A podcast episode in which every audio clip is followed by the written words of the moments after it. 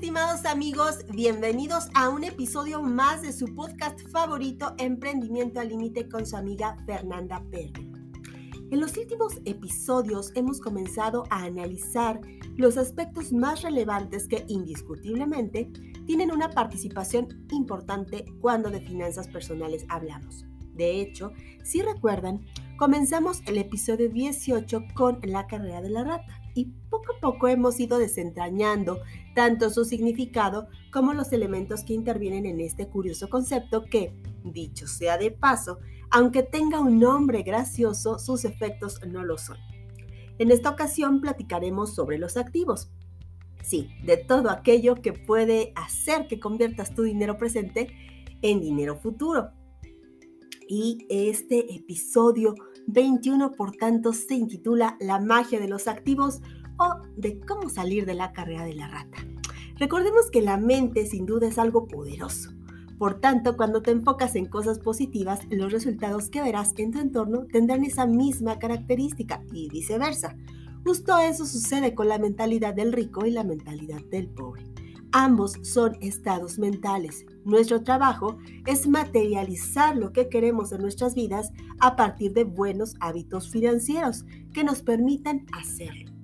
Así que si quieres saber cuáles son esos puntos que debemos atender para que nuestra mente trabaje a nuestro favor y no, en nuestra contra, quédate en este episodio, pero no sin antes enviar Saludos muy afectuosos a todos nuestros amigos que nos escuchan en México, Ciudad de México, Estado de México, Puebla, Querétaro, Quintana Roo, Coahuila, Colima, Baja California, Baja California Sur, Jalisco, Chiapas, Veracruz y Nayarit. A todos ustedes, mil gracias por elegirnos, por formar parte de esta comunidad de emprendimiento anímite, pero también vamos a enviar saludos a nuestros amigos que se encuentran en Colombia, Brasil, Costa Rica, Estados Unidos, Países Bajos, España y Australia. A todos ustedes les mando un abrazo muy grande. También a nuestros amigos de Argentina que recientemente ya también nos están escuchando. De verdad, mil gracias por elegirnos, por formar parte de esta gran comunidad que poco a poco se va formando. Y ahora sí, sin más preámbulos, comenzamos.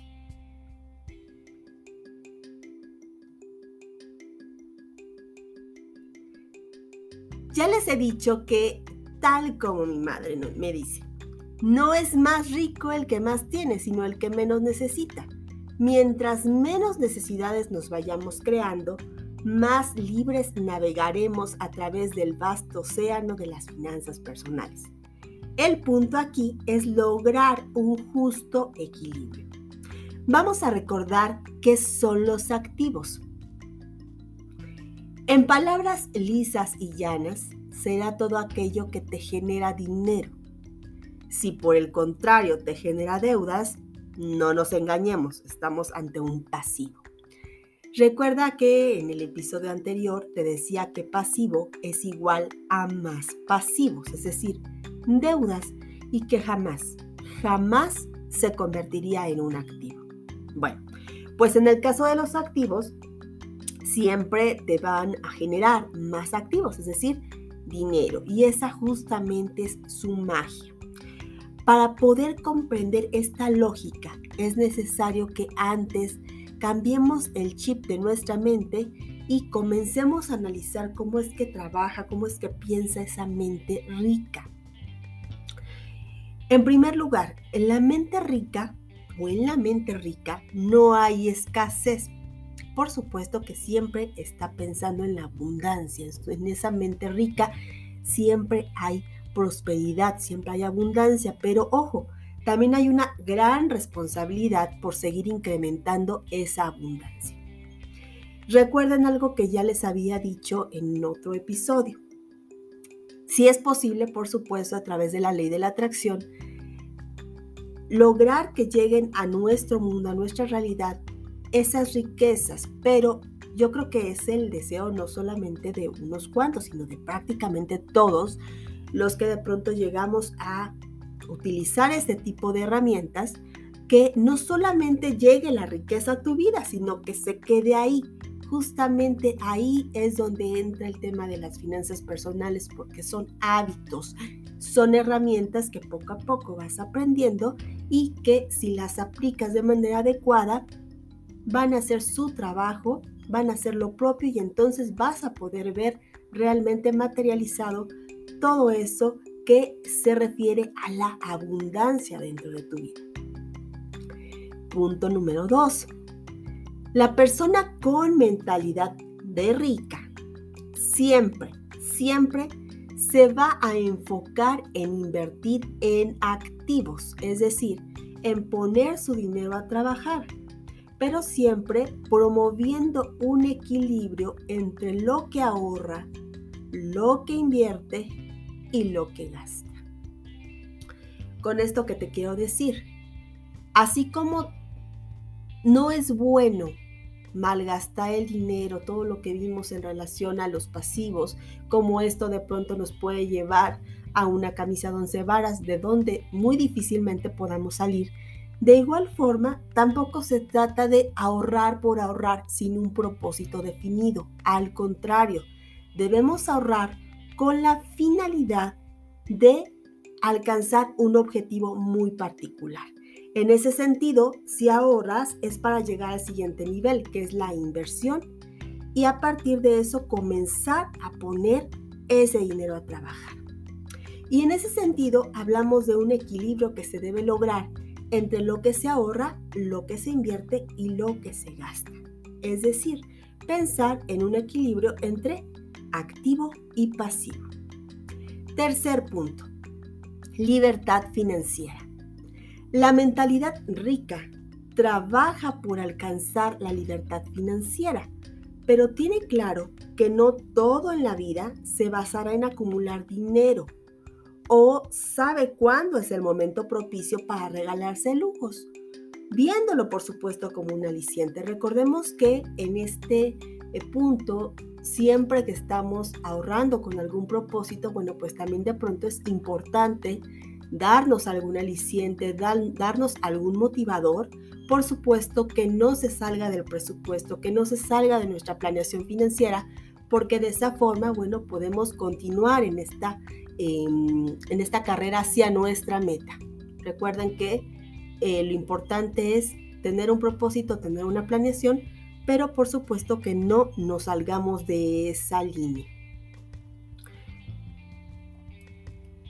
Ahora, también dentro de eh, este, este punto de la libertad financiera, bueno, pues la mentalidad rica trabaja en todo momento, en todo momento, por alcanzar, alcanzar esa libertad financiera, pero eh, lo hace, por supuesto, con una planificación muy meticulosa. Sabe que es imprescindible en todo momento por un lado, sí, el ahorro, por otro lado, la planeación, por otro lado, la inversión, porque de esa manera es como va a poder salir de esa carrera de la rata que no nos lleva a ningún lugar, que malgasta nuestros esfuerzos y energías en algo que no va a redituar los frutos. Y por frutos, sí, me refiero a dinero. Punto número 4 sabe que en el camino a la libertad financiera, la paciencia y la disciplina son fundamentales. Por lo tanto, sabe que hay un momento para todo. Antes, se esforzará por sentar las bases para generar su riqueza y la única forma de hacerlo será invirtiendo en activos. ¿Cuántas veces de pronto no nos encontramos ya sea nosotros mismos o quizás algunas otras personas que están también en este, eh, digamos, en esta eh, carrera por eh, lograr esa libertad financiera, pero son impacientes y son muy poco disciplinados. Bueno, pues sencillamente de manera tan fácil, pues no van a poder alcanzar esa libertad financiera porque comienzan de pronto a darse más alicientes de aquellos que en realidad necesitarían y nuevamente se meten en ese embrollo donde van a apostarle más a los pasivos que a los activos. Y eso al final, bueno, pues eh, termina siendo también un gran problema para nuestras finanzas personales. Punto número 5. Algo muy importante en la mentalidad del rico es que no tiene que demostrarle a nadie cuánto dinero tiene. En pocas palabras, no le interesa. Algo que desafortunadamente es muy común en la mentalidad pobre. Y acuérdense de cuando estuvimos en los episodios relativos a los pasivos, todas las historias que les platiqué, todas esas historias que lamentablemente se repiten y en las cuales a veces podemos cualquiera de nosotros caer porque de manera inconsciente suceden. Entonces, es importante que si tenemos esta idea de lograr nuestra libertad financiera, también cambiemos el chip dentro de nuestras mentes para comenzar a generar esos hábitos que nos van a permitir tener mentalidad de rico. No tenemos por qué demostrarle a nadie cuánto tenemos, simplemente tenemos que trabajar por nuestra libertad financiera. ¿Por qué? Porque si cedemos ante la mentalidad del pobre y tratamos de aparentar, recuerden, una vida por encima de nuestros verdaderos ingresos, lo único que vamos a provocar es un círculo vicioso que nos va a endeudar aún más. Y justamente eso no es lo que queremos. Punto número 6. A la mente rica le queda claro que el dinero ahorrado es como un costal de semillas. Las podemos perfectamente utilizar para alimentar a nuestra familia. Imagínense que de pronto alguien llega y les regala un costal con semillas. Imaginemos con semillas de maíz. Y entonces, perfectamente esas eh, semillas podrían ser empleadas para alimentar a nuestra familia, no sé, quizás por un mes, tal vez por un año, dependiendo cuántos miembros pertenezcan a nuestra familia. Pero imaginemos que si una porción de esas semillas la utilizamos para sembrarlas, tendremos una cosecha que se podrá vender y con ello obtener dinero extra Así, si una parte se ahorra y con la otra se compran más semillas y nuevamente sembramos y cosechamos y así sucesivamente, entonces lo que estamos haciendo es incrementar ese costal inicial de semillas que es nuestro dinero. El secreto está nuevamente en lograr un equilibrio. Ahora bien, eh, todo este proceso tiene dos momentos y de hecho ya en episodios previos lo hemos mencionado. Vamos a recordar. El primer momento le llamo consiguiendo las semillas. ¿A qué me refiero con consiguiendo las semillas? Bueno, pues ese dinero del cual les hablo, que en algún momento si somos hábiles, si tenemos la presteza para poder lograr que se conviertan en más semillas, es decir, en dinero, que generen más dinero, bueno, pues será lo que nos permita de alguna manera lograr esa meta que tenemos. Pero la primera pregunta que brota aquí sería la siguiente. ¿De dónde saldrán esas semillas para poder comenzar a sembrar? Recordemos que, bueno, no todas las personas nacemos ricas, que no todas heredamos una gran fortuna, no todas nos sacamos la lotería. Vaya, la gran mayoría de las personas comienza generalmente con un empleo, con un empleo eh, en el cual, bueno, pues dedican cierta parte de su tiempo, cierta parte incluso de su vida, y a partir de eso es como comienzan a adquirir sus primeros ingresos. Y recordemos que eh, aquí hay un dicho que ya les dije en un inicio, que les he repetido a lo largo de varios episodios, que es, de hecho, un dicho de mi madre, que es, no es más rico el que más tiene, sino el que menos necesita. La base de todo es el ahorro. Tus semillas, tu dinero son esas semillas iniciales con las que comienzas, con las que inicias tu vida de independencia financiera. Si tú no tienes el hábito del ahorro, sencillamente no es factible que en algún momento puedas aspirar a esa libertad financiera que todo mundo sueña, que todo mundo o, al cual todo mundo aspira.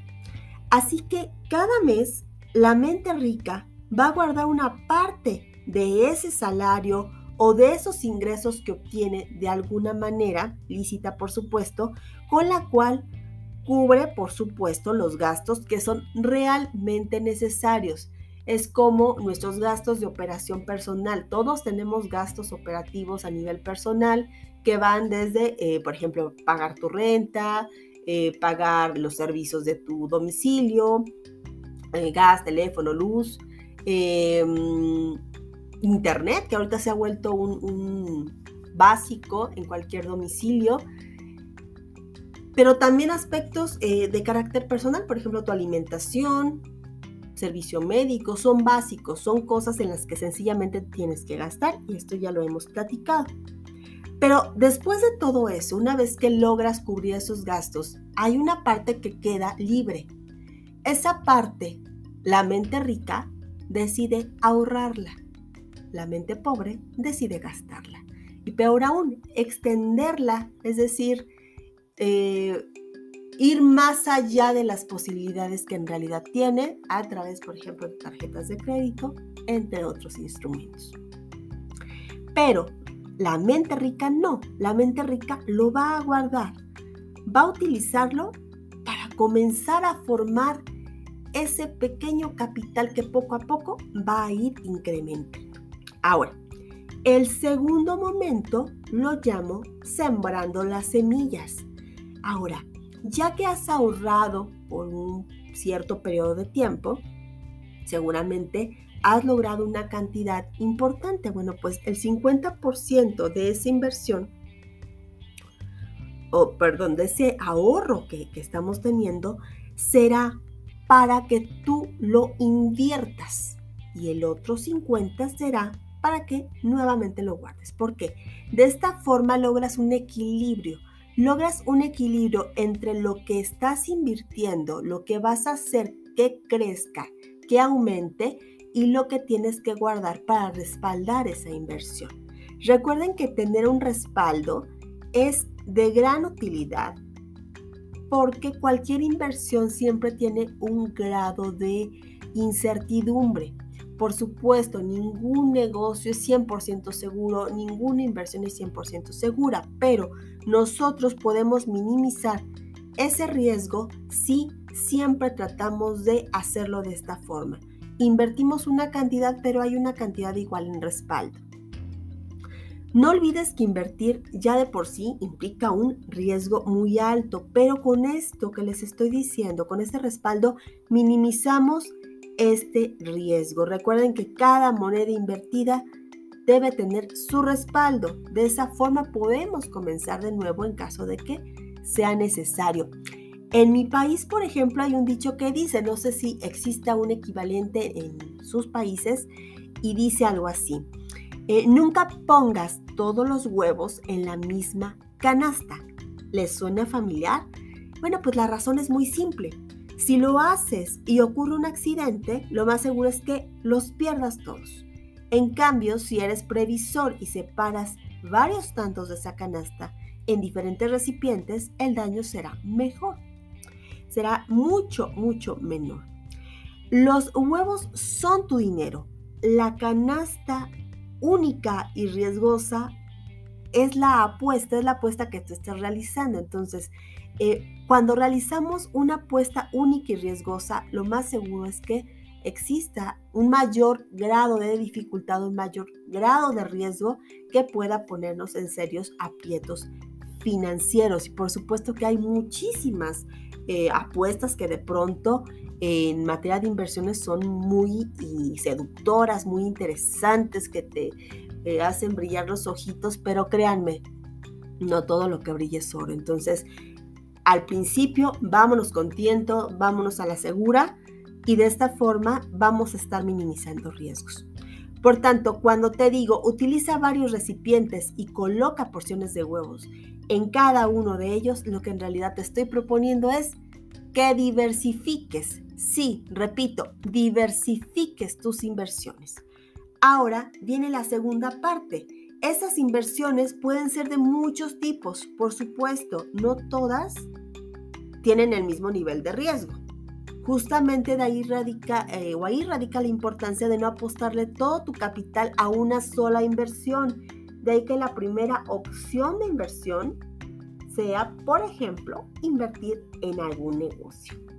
Y bueno, pues aquí te dejo con la gran incógnita. Así que no dejes de seguirnos para escuchar el siguiente episodio dedicado a este primer activo, invertir en algún negocio. Y bueno, como siempre, espero que hayas disfrutado de este episodio. También te eh, invito para que te suscribas a este podcast de Emprendimiento al Límite con Fernanda Pervel y por supuesto que nos sigas en nuestras redes sociales, Instagram arroba, arroba Fernanda Pervel, Facebook arroba Fernanda Pervel y en nuestra página de Facebook JGF Consultoría en Capacitación Jurídica para Empresas.